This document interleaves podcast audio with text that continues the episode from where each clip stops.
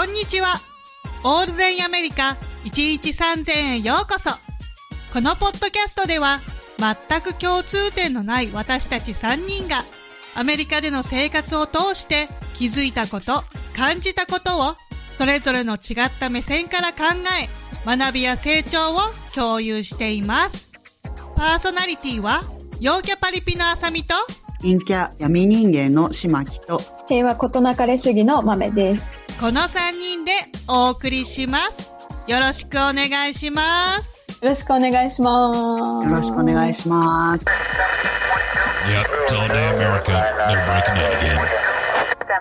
はい、えー、さてですね、前回のみんなの保護動物 in アメリカでですね、またちょっとね、私たち長々と 喋りしすぎすぎてしまったので 長くなっちゃうんですよね。で、まあ、それでですね、今回のエピソード27ではですね、後半編をお送りさせていただきます。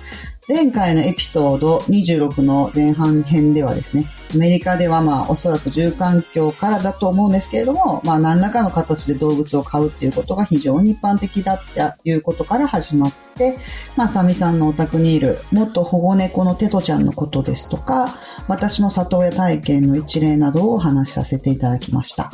ではですね、引き続き、みんなの保護動物 in アメリカの後半を楽しんでお聞きいただければと思います。どうぞ今はもう全然もう私に会っても、まあ、覚えてますけど、わーってなるんですけど、もう何 ?2 時間も遊ぶともういいよみたいな感じが漂って。性格。性格が出る、ね、もう、もう大丈夫だよみたいな。じゃあねみたいな感じで帰帰ってっちゃいます、ね まあ。いいことですよね。いいことではあるんですよ。あの、新しいお家にすごく馴染んで。うん。うん。そうそうそう。だから、あの、もう本当いろんな性格の子がいて、すごくみんな面白いっていう。はい。性格のいい、やりやすいワンちゃんっていうのは、やっぱり、すっごいあっという間にもらわれていきますね。もう会ったその日とかに。ううん。他の犬とも、で、私たちのその団体はですね、まあ、基本的にはですね、まあ、いつもそうとは限らないですけども、基本的にもワンちゃんを前、どなたからとか、誰かの、どこかの団体とかから引き取ったことがあるっていう方が望ましいんですよね。で、で結構いらして、そういう方が。で、まあみんな、その、十何年前にも犬を飼ってましたとか、いう方のところにもらわれていくんですけれども、その、そういう審査があるんだ、ね、そうそうそう、私たちはそういう審査をして、うん、で、あの、お家も見に行くんですよね。お家を見に行ったりとかして。だからもう完全にローカルの人にしかやらないっていう風なんですけども。うんうん、はい。で、まあまあ、いろんな人を見に、いろんな人のそのお家もなんかどっかにいる人に見に行ってもらったりとか。まあ、パンデミックの間は、あの、普通に何オンラインでビデオだったりとかもしたんですけれども、うん、まあ、その、私が adopt、なんていうの？私が引き取りますって、引き取り希望の方が、それこそ Zoom みたいなやつでこう歩いて、あの、後ろの家、庭を見せていただいて、みたいな感じ。うん。そう。で、こうこうこうで、こうこうこうで、とか、ここはこうなってますとかって。で、まあ、そのフェンスがちょっとここが怪しいとか、ちょっとやり直してくださいとか、あの、こここういうふうにもうちょっと何、直してくださいとか、そういう希望もこちらからも入れたりとかしてですね。結構、意外と厳しいんですよね。はい、そうですよ。だからもう来た、子犬ってすごい人気があって、一気にもあの、出した途端にも何百っていう人たちからバーって来たりとかするんですよ。ああ。はい、しっかり見極めないといけないからね。はい、でもほとんどは、なんかもう7割、8割ぐらいは、もう書類の時点でダメだって言って聞きました。ああ。うん、結構その辺ってどう、どうやってわかるの？その書類の時点で、ここはダメそうだ、あっていうのは、まあなんかこう、家に何時間いることができるとか、うん、あの何人住んでるとか、前にその犬を飼ったことがあるかどうかとか、うん、あの、はい。で、前に、まあ私たちは望ましいのはですよ。望ましいのは前に実際に私たちとか別の団体から、あの、ワンちゃんを引き取って、もうすでに何年いますとか、その今も犬がその犬がいますとか、な、あの、十何年飼いましたとか、そういう方が、あの、望ましいっていう感じですね。そうだよね。はい。だからもうワンちゃんが一緒にいらっしゃる方の場合は、その新しく、あの、お友達が欲しいっていうことで、そうするとやっぱ相性とかもあるから、2、3回会ったりとかですね、そういうことをしたりとかしますね。う。うんん。そうそう。だからうん、あの、たくさんは、あんまり私たちも迎えられないっていうか、何ですか、できないですけれども、うん。うん。ただ、まあ、やっぱり、ご縁があったら、なるべく最後まで見るっていう感じですね。はい。うん、大事だよね。そうそうそうそう。私、も、あの、犬猫のボランティアを日本でしてたことあるんですけど、うんはい私がいた団体も結構、島木さんと同じ感じで結構厳しくて、うんあの、何時間家にいるかとか、今まで飼ったことあるかとか、はいあとは、なんか年齢とかも結構その、まあね、お年寄り、例えば80代とかの方が飼いたいってなると、そこにちゃんとしたサポートがいるかとか、その、そうですよね。うん。そう、し親族の人がその後ちゃんと、こうワンちゃんを、その、もし亡くなっちゃったとしたら、ちゃんと次、飼い、飼いますっていうことができるかとか、そうそうそうそう。そういうのすごい、あ、の、厳しく、うん、やってましたね。うん。そうそうそう大事大事。だから本当団体にもね、よるとは思うんですけど、そうですよね。うん私的にやっぱりやってる団体だと、うん。あの、独自のやっぱり基準っていうのがどうしてもあって。うんありますよね。う。うんん。アメさん、あずきちゃんも、あれですか？保護犬ですか？あ、そうです。あずきちゃんも保護犬で、ちょっとね、はい私、あの、アメリカに渡米して、本当に2、3ヶ月であずきちゃんを迎え入れたんですよね。はいで、なんか私もちょっとあの、あですよね、じゃあ。う。うんん。そうそう。ずーっとね、私の人生が、幼稚園の頃からビーグル犬飼ってて、うんで、はいなんか、ハムスターとか、チワワちゃんとか、うんうんいろんななんか、うんいつも動物に囲まれて育ってきた。あーそうなんですよね。ええいいなそうなんですよはい。じゃあ、まめちゃんのアイディア？あ、このワンちゃん飼うっていうのがですか？うん、買いたいって言ったのは、まめちゃんから？そう、それがね、あのー私が渡米したばっかりの時、ここに来た時に、まあ前も何回も言ってますけど、義母から、義母に嫌われて家から追い出されてホームレスになったって話してるじゃないですか。はいはいはいはい。で、うん そうそうそう。それで、その後、アパートを見つけて、旦那と私では暮らし始めたんですけど、うん。なんかその、外がね、怖くて私外出れなかったんですよ、最初の渡米したばっかりの時。うん。っていうのが、やっぱこのパンデミックが始まり、始まった頃だったのと、そのアジア人差別とか中国がとかなんかいろいろ言われてる中で、どうしても私、は中国人に見えるだろうし、その、なんかこう、怖かったんですよね。そうそうそう。んでうん、かつ、その英語を何言ってるかわかんなくって、アメリカ人が。で、スモールトークとか始めるんですけど、すごいね、自分の英語に対して、これなんだろうね、コンプレックスがすごかったんですよ。その、渡米いや、したばっかりの時そりゃしょうがないですよ。来たばっかりなんだから。う んそうそうそうそうそうそうそんなね、そこでいきなりね、そんなペラペラできないですから。いや、そうね、本当ですよね。いや、なんかもうちょっと英語って簡単だと思ってたし、なんだろう、ネイティブがこんなに話すの早いって知らなかったから、圧倒されちゃってた感じで。そうかそうか、そう旦那さんがやっぱり分かるように喋ってくれますもんね。うん。んそうそうそうそう。まあ、そんなこともあり、やっぱ旦那がいない間は、アパートに一人で部屋に閉じこもってる感じの生活が続いてて、で、あ、これは私、このままじゃちょっとダメだなって思ったんですよね。うんで、うん。まあちょっと、ワンちゃん欲しいというか、こう、家族としてね、迎え入れたいんだよねってことを旦那に話して、で、最初は、その、まあ、コーギーちゃんが好きだったので、あ、コーギーの、なんか子犬とかね、なんかこう、赤ちゃんとか大人とか、こう、欲しいなって思ったんですよ。うん、で、まあ、そんなことを旦那に話したら、いやいやいやいやって言われて、そういうふうに、あの、ね、ブリーダーに行くのもいいけど、でも、なんかそういうヒューメンソサイエティでしたっけ？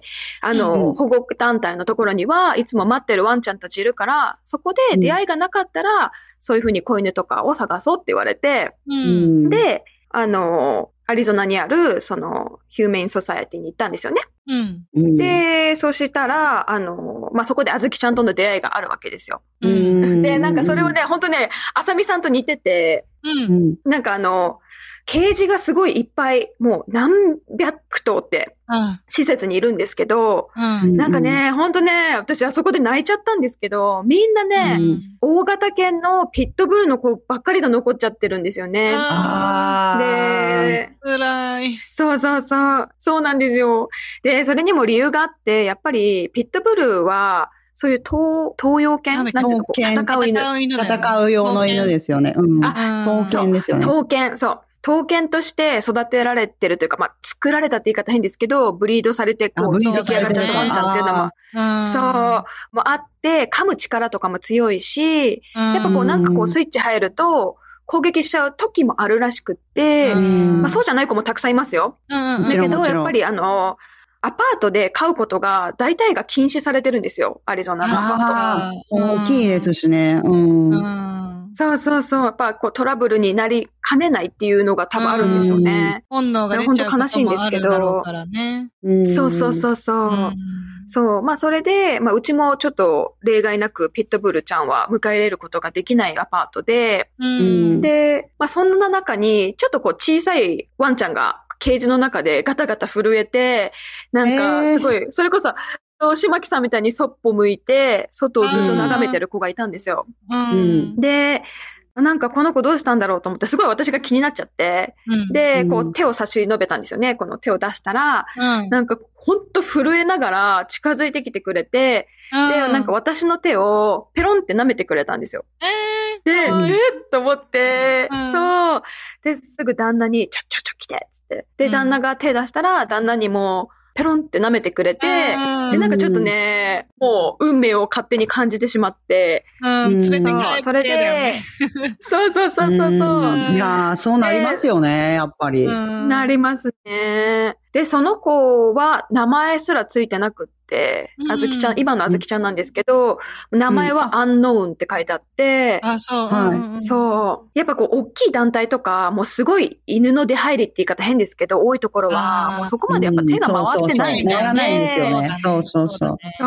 だからもう本当に、その、うんちとかの処理とかも、ホースで水でバーって流されるから、もうあずきちゃんは、ケージの中でその音に震えちゃってて、怖くて。ああ、怖かった。何が起きてるかわかんない。そう。わかんないですもんね。やっぱり、私たちだったら、ああ、水流してるなとか分かっても、それが分からないですもんね。どういう目的でそんなこといきなりされてるのかっていうのが。うんそうそうそうそう。そうなんですよ。まあ、ちょっと怖がりなところももともとあったんだとは思うんですけど、そういう他のワンちゃんの吠える声とかも、なんかもう理解してない感じが明らかにわかるうんワンちゃんで。そうですよね。そう。で、まあそのほヒューマンソサエティでは、あの、この子とちょっとお散歩してみたいですとか言うと、一緒にね、その敷地内を散歩させてくれるんですよ。うんうん。で、まあそういうふうに散歩してみて、いろいろ見て、あ、もう本当この子可愛いなと思って、まあ連れて帰ることにして、その時にやっぱり、あの、契約書にサインして、ただやっぱまだ否認をしてない子だったので、うん。まあその否認とか手術とかもヒューメンソサエティの方でやってくれるから、うん。あの、そうですね。あとはお金払って、マイクロチップ入れて、で、それで、あの、数日後にお迎えにまた行くっていうパターンで、あの、すぐね、あずきちゃんを迎え入れることが決まったんですよね。渡米して。うんうん。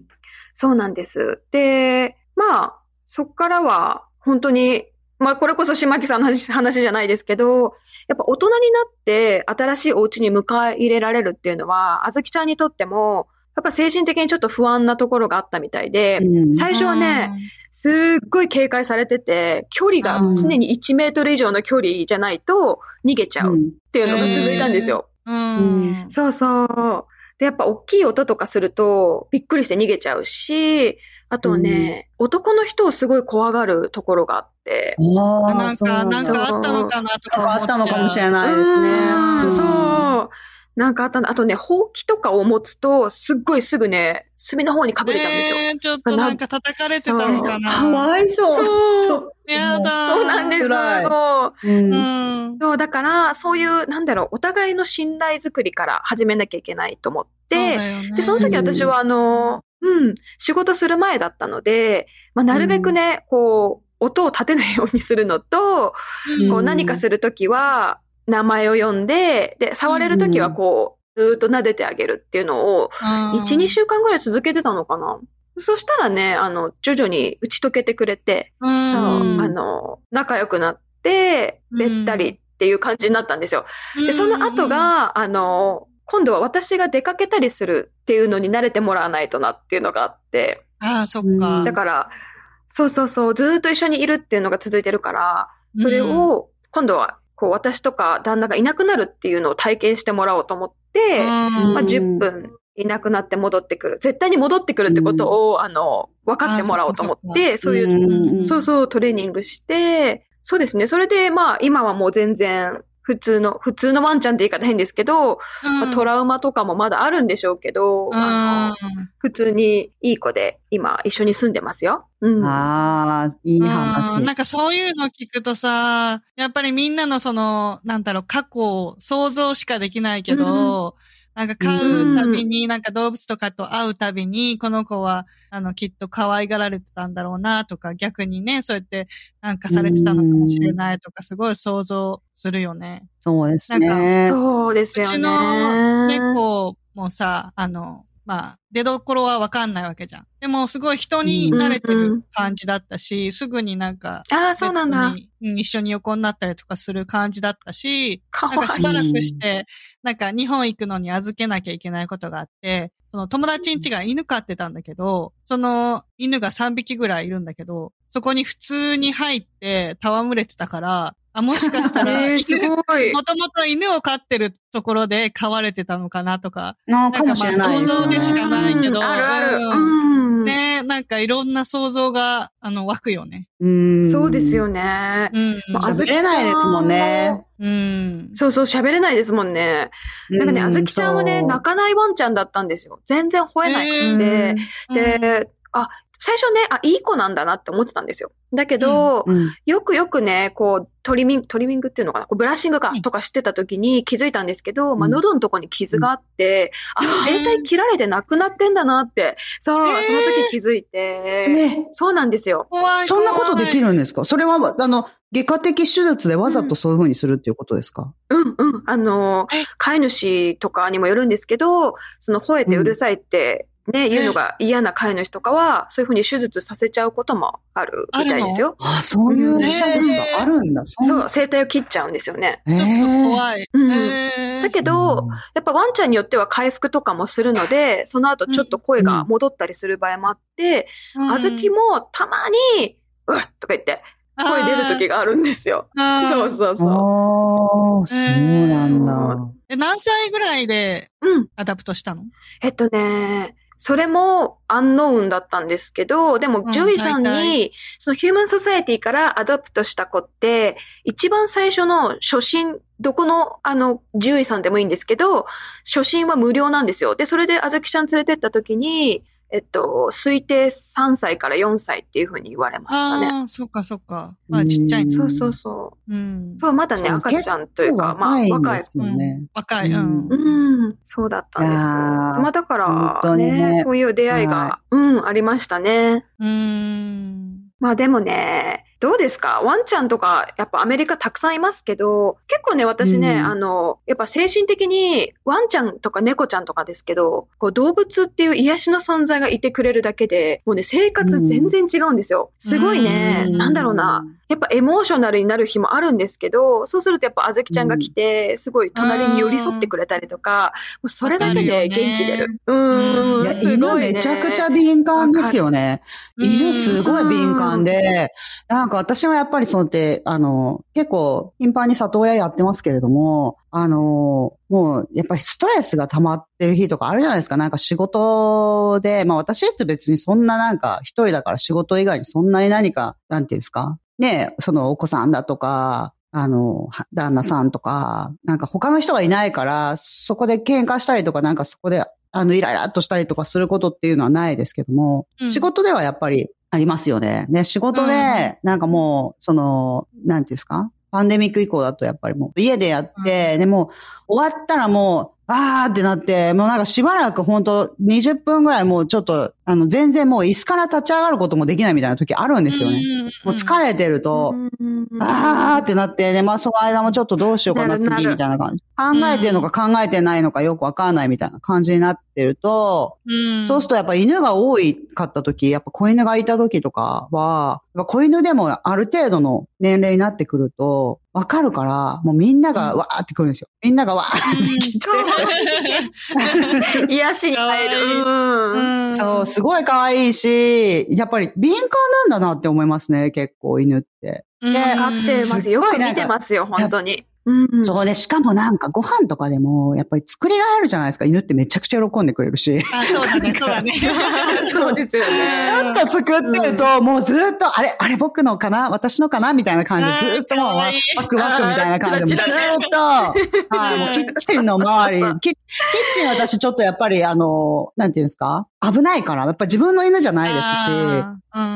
ね、もう絶対怪我とか、あの、させたらいけないから、キッチンには入れないようにしてあるんですよ。他のうんところはいいんですけど、キッチンだけはもう犬が入れないようにしてあって、で、あの、そうすると、もう、なんていうんですか、キッチンにいても、私が立ってるとか、もう普通にお皿洗ってるとか、そういう時点でもう、もうずっとすごいなんかもう見てる、もう大騒ぎみたいな感じですよね。僕。もうずっと大騒ぎでさもうずっと、あれ、あれ、私たちの頭みたいな感じでずっと見てて、で、終わって本当に自分たちの時だった時なんて、もう、足元、なんていうんですか、飛び跳ねて、何？そうそうそうそうそう、ジャンプするんですよね。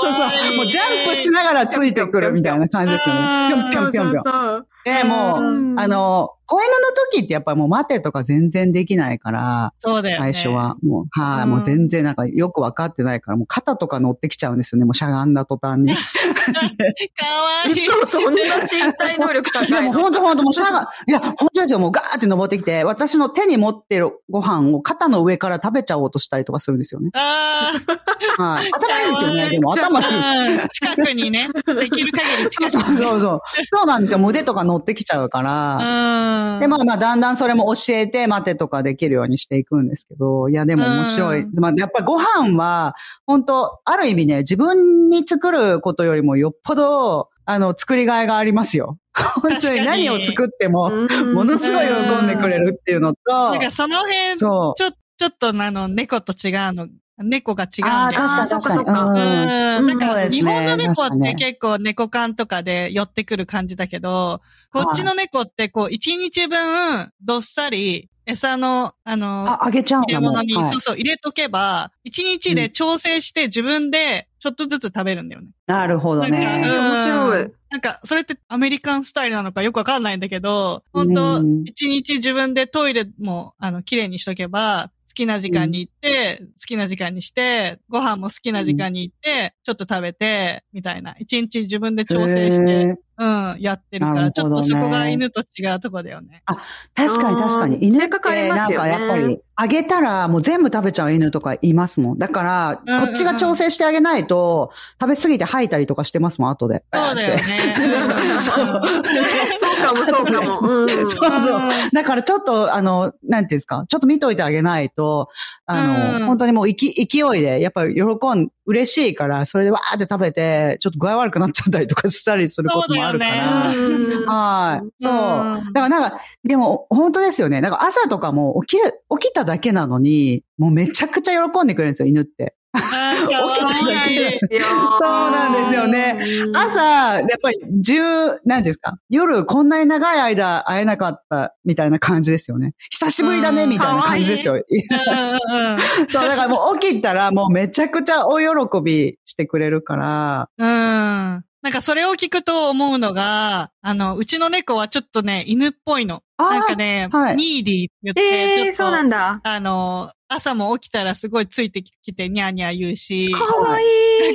attention 欲しがり猫。泣くんだ。ね、可愛いですよね。そうそうそう。なんか常にこう、寄り添ってくるし。なんかアメリカって、あの、私ちょっとまあ、あずきちゃんを飼い始めて、すごくね、あの、動物にフレンドリーな人が多いなと思うし、なんかあの、うん。ワンちゃんいると、ドライブスルーどこに行ってもそうなんですけど、 pup cup とか、そのワンちゃん用のホイップクリームだったりとか、うんワンちゃん用のお水だったりとか、ある。すごい dog friendly なところが多くって、それはね、日本から来てすごくね、びっくりしたところなんですよね。であとはなんかエモーショナルサポートドッグとかサービスドッグとか、そういう、なんだろうな、そういうなんていうの、人間のために働いてる動物たちも結構見かけることって多くないですか、アメリカ。ああ、多いかも。ううんん。例えばなんか自閉症の子のために飼ったりする家も結構あるもんね。普通にいますもんね。うん。ああ、そうなんだ、そうなんだ。そううん。あ、ごめん、ちょっと私、子供たち迎えに行かないといけないから、ちょっとあとは二人でお願いします。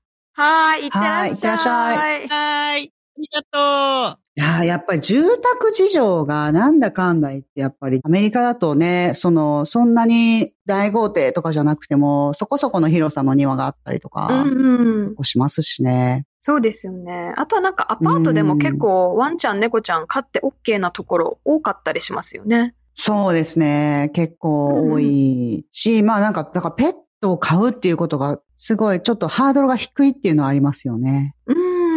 となんかあの、うん。サービスドッグとかエモーショナルサポートドッグとか、そういうあの、資格があるワンちゃんたちは、あの、は犬猫が飼えないアパートでも、なんかこう、うん飼えるんですよね。犬猫が飼えないアパートとかでも、にそういう子たちは、ううんん。受け入れなきゃいけないっていうのが、なんか法律かなんかであるんですよね。はいはいはいはい。だ飛行機とかでもね、あの、普通に盲導犬とか、そういうお仕事の資格がある、あの、うん動物は乗せないといけないっていうのなんかありますもんね。そうですよね。そう、だからそういうのがやっぱ結構日本と事情が違うのかなっていうのはすごく思いました。あと、ど。これアリゾナだけかもしんないけど、あの、エモーショナはいルサポートの動物って、まあ、犬、猫はなんかこう、見たこと何回もあるんですけど、馬っていうのもあって、あの、エモーショナルサポートの馬だったら、例えばターゲットの店内とか、これはエモーショナルサポートの子ですって言ったら入ることできるんですよね。え、それお店の中に入ってもいいんですか？そうそう、そう、エモ、そうなんですそういうすごいなすごいですよね。ぁ見たことないですけど、もしかしたさすがに。ら、なんか、うん。日本でももしかしたら、その、そういう資格がある動物だったらいいっていう法律はあるかもしれないけど、なんか馬って想定外ですよね、ちょっと。そうそう。サイズ的に。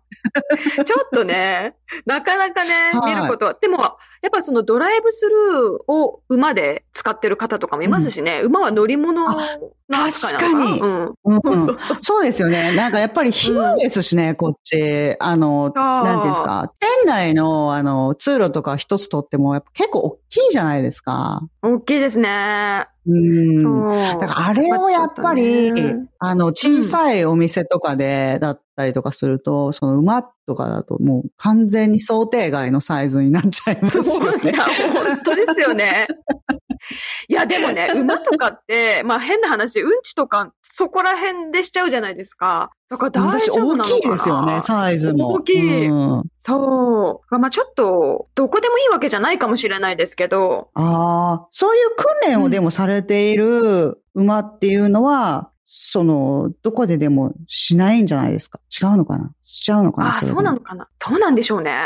なんかイメージ的にはどこでもしちゃいそうなイメージありますよね。なんか急に立ち止まったなって思ったら、あ、トイレかなっていう感じじゃないですか。そうそうそうそう。尻尾が上がってね、ブリブリ。そうそう、急になんか、うん。急に立ち止まるみたいな感じですよね。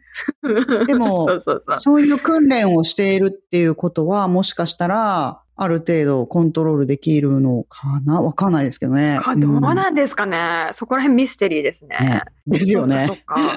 うん。まあでもアメリカにはね、そういうエモーショナルサポートとか、そういうはい。いろんなね、まあ日本でいう盲導犬みたいな役割のね、はい。また別バージョンのね、動物たちが結構活躍してたりしますよね。ああ、うんうんちょっと受け入れやすい土壌があるかもしれないですね。本当にね。うん。うんいや、でも動物はやっぱりなんかあの、モフモフをやっぱり触るだけで、なぜかストレスがちょっと緩和されるっていうのはありますよね。いややっぱり。いや、ほんとそうはい、ほんとそう。なんかあの、メディテー。ション、瞑想の一つでもあるんですけど、もうひたすら、もふもふに囲まれてる自分を想像するとかでもうストレスかなり軽減されるらしいですよ。何それ楽しそう確かに そうそうそうそうそう。うん。それ、やってみてください。それになりたい。はい。いや、もうちょっと ねそんな想像をしたらなんかもう一日抜け、出てこれなさそうですよね。なんか、なんていうんですか、もう外にいても、ちょっとなんか、ふとした時に、あ、今、もふもふがあれば、みたいな感じになっちゃいますよね。そう。なんかね、私がやった瞑想の一つだと、あの、赤ちゃんのパンダがいっぱいいて、それに囲まれてるのをひたすら想像するっていう。めちゃくちゃ楽しそう。楽しいですよね。やったことありますいや、いいですよね。うん、いや、私昔からあの、リスが、リスがなんか自前のモフモフを尻尾っていう形で持ってるじゃないですか。あの、うんうん、自前の自分サイズのモフモフを持ってますよね、リスって。持ち歩いてますよね。うん、あそう、あれを持ち歩いてるじゃないですか。あれいいなって子供の時結構思ってたんですよね。面白い発想ですね。でも本当そうだな。いや、欲しくないですか？自分も尻尾があってこうやってあったら、いつもこうあったかいのにとかって思いながら。確かにね。抱き枕を常に抱えて持ち歩いてるみたいな感じですよね。そうそうそう。だから学校とかででも別にちょっとなんかしんどいなとか思ったらあれにくるまったりとか、あの、枕の代わりにしてもいいわけですよ ね。最高すぎないって思って。最高ですね。めっちゃいいじゃないですか。なんでやっぱり人間はね、普段やっぱり結構厳しい生活してると思うんですよ。いろんな意味で。まあ動物ももちろんそうですけど。はい。ねだからあの。必要ですね。やっぱり、なんか、そういう動物に、まあ、とても癒されてしまうっていうのは、うん、まあ、人間なら基本的にはちょっとそういうところが、もちろん動物は好きじゃないっていう方もいらっしゃると思いますけど、うん。うん、ででも慣れが、慣れてしまうとあんなにやっぱり気持ちのいいものはなかなかないみたいなところありますよね。そうなんですよね。もう、犬なんて飼っちゃったら、もう肉球の匂い、体中の匂い吸いまくりますよ、はい、本当にもう。本当ね、あのね、香ばしい肉球の匂いとかが本当癒しなんですよね。はい。なんでしょうね。やっぱいいこととして、もう関連づけられちゃうから、あの、そうだそうだ。それがなんか、うん、訓練されちゃうんでしょうね、こっちもね、そういう形で。脳内でね、そう、繋がっちゃってるんですよ、もうそこが癒しっていうふうに。そうなんですよ。いやもううちの上司も、私の上司も、あの、おじいちゃんなんですけど、もう、うん、犬のことが好きっていうわけじゃないって言うんですよ。犬が好きっていうわけではないって言うんですけど、うん、やっぱりそういうシェルターですね、まあ保健所みたいなとこですね。なんか行っちゃったらしくって、で、まあ、もう行ったらね、うん、そう、行ったらやっぱりもう無理じゃないですか。あの、手ぶらで帰ってくるのは。はい。その、なんていうんですか、家庭の事情がもちろんありますけども、まあ、行っちゃうと、その、帰る家で、まあ、こうして、ああすれば、まあ、犬飼えるなとかって思っちゃうと、やっぱり手ぶらで帰ってくるのは難しくて、で、まあ、あの、最初に2匹連れて帰ってきて、で、その後、まあ2匹、さらに何、養子として迎えてしまって、今4匹なんですよ。そう。でもずいぶんいてますよ。別に、そう、ずいぶんいるじゃないですか。で、ずいぶんいるし、うん、そのうちの1匹は、あの、生まれた時からちょっと体が不自由で足が悪いんですよ。で、うんうん、あの、その1匹のために犬用のプールとか作っちゃってるんですよね。だから、えー、かわいい。大好きじゃん。小さいでしょ？そう大好きでしょ？って思うんですけど、うん、犬は別に、その、好きっていうわけじゃないよってずっと言ってるんですよ。でも、犬好きでしょっていう感じですよね。はい。そう。あずきちゃんなんかも、こう、犬っていうカテゴリーなんですけど、はい、なんかね、もうそのね、枠を超えちゃってるんですよ。なんかね、自分の子供みたいな感じ。だから、すっごいわかるのが、ね、犬好きって言われたら犬好きなんですけど、でも、あずきちゃんと犬って別のカテゴリーに私の中にいるんですよね。なるほど、なるほど。そういうことか。あ、それはすっごいわかります。なるほどね。もうそれ以上の存在。いですよね、そういう方ね。だって、あの、子供は好きじゃないよって。うん、でも自分の子供はめちゃめちゃ可愛いとか、そんな人いっぱいいますもんね。うん。うん、なるほどね。あそれなんかすごい納得ですよ。そうなんですよ。だから上司は言い張るわけだ。別に犬は好きじゃないって言い張るわけですね。なるほどね。